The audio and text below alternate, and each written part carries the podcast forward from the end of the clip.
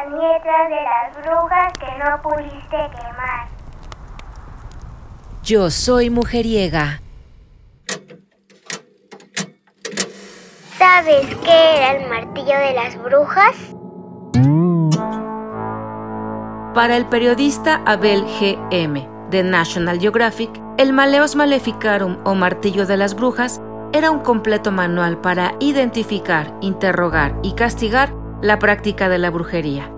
Para Abel, la cacería de brujas comenzó a practicarse hasta el Renacimiento y tuvo su apogeo en la Edad Moderna y no en la Edad Media.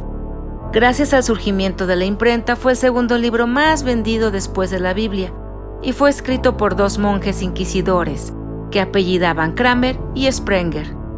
Para Estefanía Camacho de Gato Pardo, el libro está plagado de un lenguaje de persecución a las mujeres inalcanzables, que, al contactar con ellas, se vuelven maliciosas.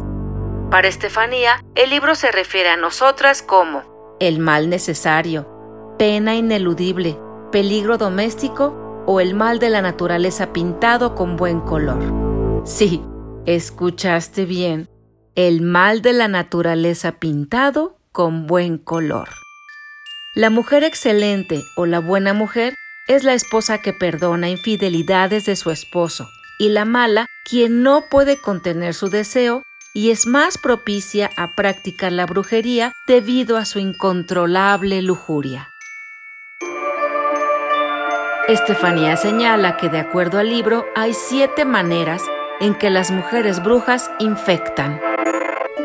El arrastre de los hombres a un amor descontrolado, bloquear la capacidad para embarazar mujeres, desapareciendo el miembro viril de un sortilegio, transformar a los hombres en bestias diversas, arruinar la fecundidad de las mujeres, provocar abortos, ofrecer a la niñez al demonio.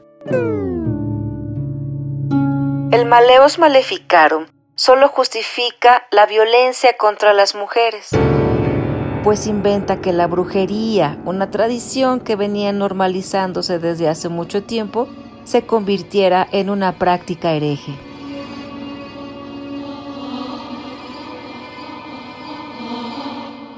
Mujeriega.